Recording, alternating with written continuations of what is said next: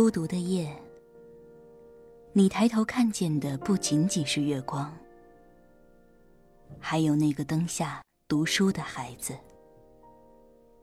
这里是月亮下的读书小窝，欢迎收听月牙读书。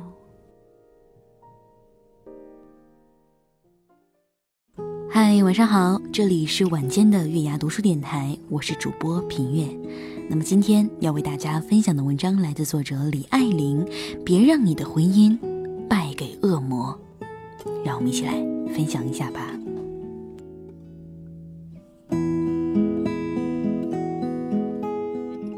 十一期间，我脑子一热，报了个省内当日往返的亲子游。因为高速大堵车，原本往返四个多小时的路，生生走了九个小时，满车的人叫苦不迭。去程时，我与儿子坐在一起，老公和另一个小孩的爸爸坐在右侧的第一排。返程时，老公提出与我换位子，我便坐到了第一排去。然后这一路全都在听小孩妈妈不停地抱怨爸爸。起因只是这男人忘了还景点储物柜的钥匙，临开车前又急匆匆地赶回去，好歹退回了两百块的押金。一上车，这女人就开始数落：“你就是个猪脑子，成天办这种事儿。去年去滑雪，你不是也忘了退押金？你这种人呢，就不该出门，还不够跟着你上火的。”哎，你不光说我啊，好像你没有办过这种事儿似的啊。上次去采摘，是谁算错了账，多花了一百块钱啊？你怎么不说你自己是猪脑子呢？我那次情况和你不一样，而且后来我不是要回来了吗？我今天去也要回来了呀，又没损失，你叨叨个屁啊你！嘿，你办这种蠢事还不让人说了呀？有本事你别办呢！行了，闭嘴吧。他们的孩子很快也开始烦躁的哭闹，烦死了！你们两个吵够了没有啊？为这点事儿，他们整整辩论了四个小时，中间掺杂了无数的陈芝麻烂谷子。终于挨到了青岛，下了车，我头痛欲裂，说与老公听。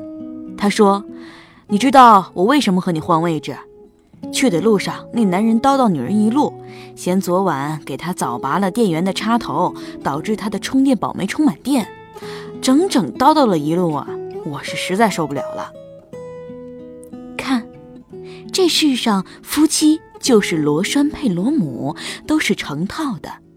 男人身上有女人的烙印，女人身上有男人的影子。我曾经在情感中特别的较真儿固执，无理争三分，得理不饶人。谈恋爱时，每次都是老公争不过我，败下阵来，赔礼道歉，我还要多番折腾才罢手。这习惯被我沿用到婚后，发现越来越不管用，越不管用，我就加大力度，变着花样更作，越是更作，男人就更敷衍色泽。儿子三岁那年冬天，一次闲聊时，老公对他说：“明年你大一点，爸爸就带你回内蒙古看大雪。”我当时立即从沙发上蹦起来：“不行！”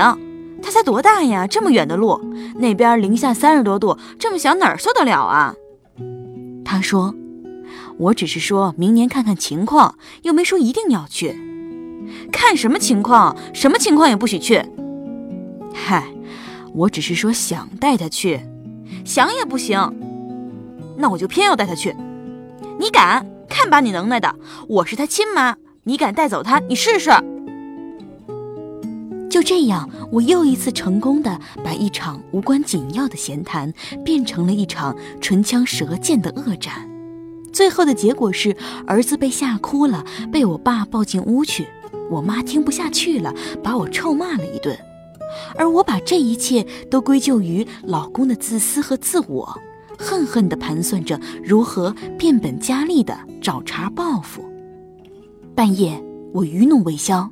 非要把他从被窝里拎出来掰扯清楚，你一个男人跟我犟算什么本事？争赢了很爽吗？有能耐出去争，别在家里跟我横。他叹了口气：“哎呀，你还是没明白，你是儿子亲妈，你要说因为气候怕孩子受不了，我肯定尊重你的意见。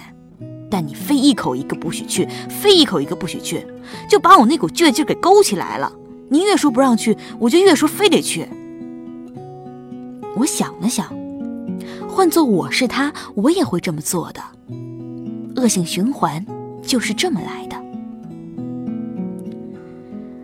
我刚满三十岁的时候，曾经在一本书中看到这样的一个情景：一次公开场合上，男人正要对某件事情表达自己的观点，而他的太太嫌他啰嗦，严厉斥责。你直接说重点。作者说，那晚他再也没敢看那位先生的眼睛。我当时不解，因为这种情形在我的生活中也再寻常不过了，这有什么错呢？他就是啰嗦，就是表达不清，就是缺少逻辑呀。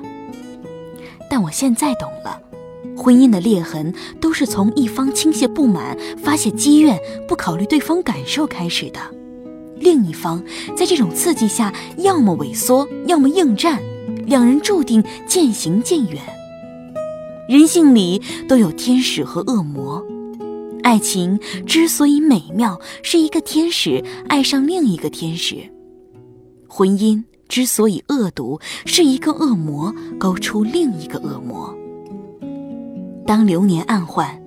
激情成为一盘冷掉的香灰，甜蜜成为一杯温吞无味的白开水，恶魔悄悄战胜了天使，让昔日深情以最冷漠、最尖锐的方式呈现出来。这些年，我时常以婚姻最低谷的那个时期作为本样去剖析、去反思，终于肯承认那几年是我的不依不饶促成了他的争辩。我的咄咄逼人造就了他的敷衍，而他的争辩和敷衍又反过来催化了我的不满与不甘。如今，那些深夜给我发微信倾诉的女人，我当初并不曾意识到这一点。受害方恰恰也是施虐方，诉苦者恰恰更是始作俑者。那些涣散的感情，那些濒临死亡的婚姻，外人很难去评断，到底是男人太弱，把女人逼成了女汉子，还是女人太强，让男人日渐萎缩？到底是女人唠叨，让男人愈发逃脱和懒惰，还是男人好吃懒做，让女人成了黄脸婆？但后果都是一样的。他们纵容了内心的恶魔，任他们厮杀、殴打、冷战，最后两败俱伤，感情血淋淋，内心冷冰冰，最终，终于成为了一对最熟悉的陌生人。婚姻越往后走，我越深切的感觉，一段情感的经营中，女人才是引领者。引领这段婚姻走向健康成熟，引领两人在修行路上被重新塑造、重新修订。没有哪份感情不是千疮百孔，婚姻这袭袍从来都是爬满了虱子。它不只是男女间的博弈，更是智慧的角逐。它像一面镜子，折射出的其实是人生的态度和格局。这世界上。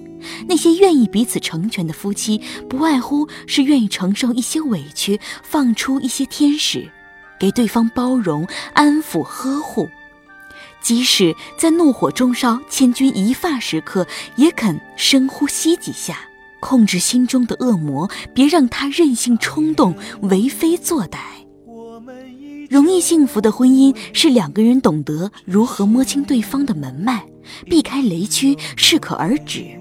不把对方逼上死角，给别人留有余地，这就是为什么我越来越少的强求别人，越来越多的精进自己。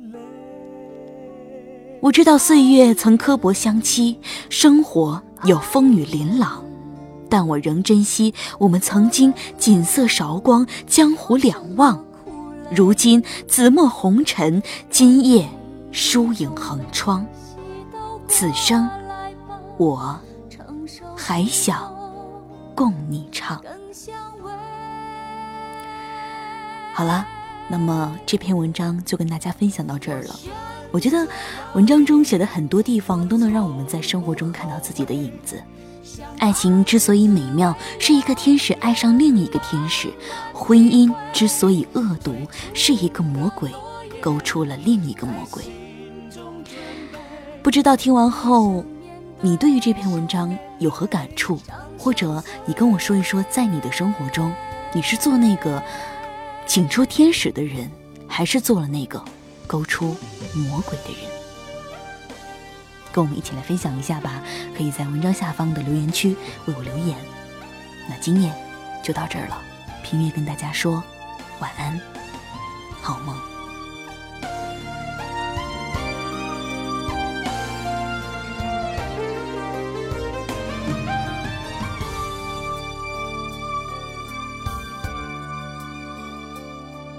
爱人，我们依旧。再见你，竟如此憔悴，想不出你的肩，怎样扛起轮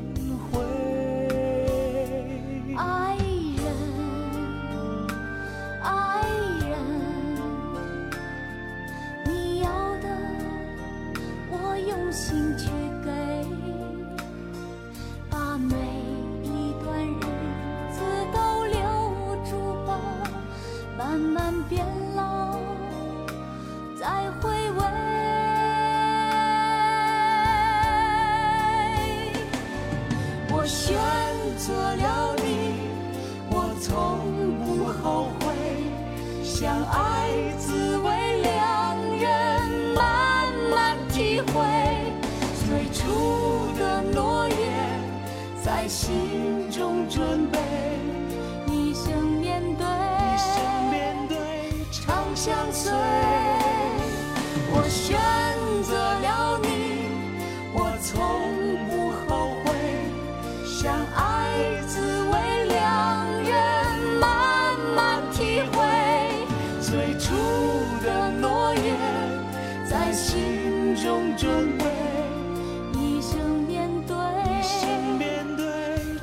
相随。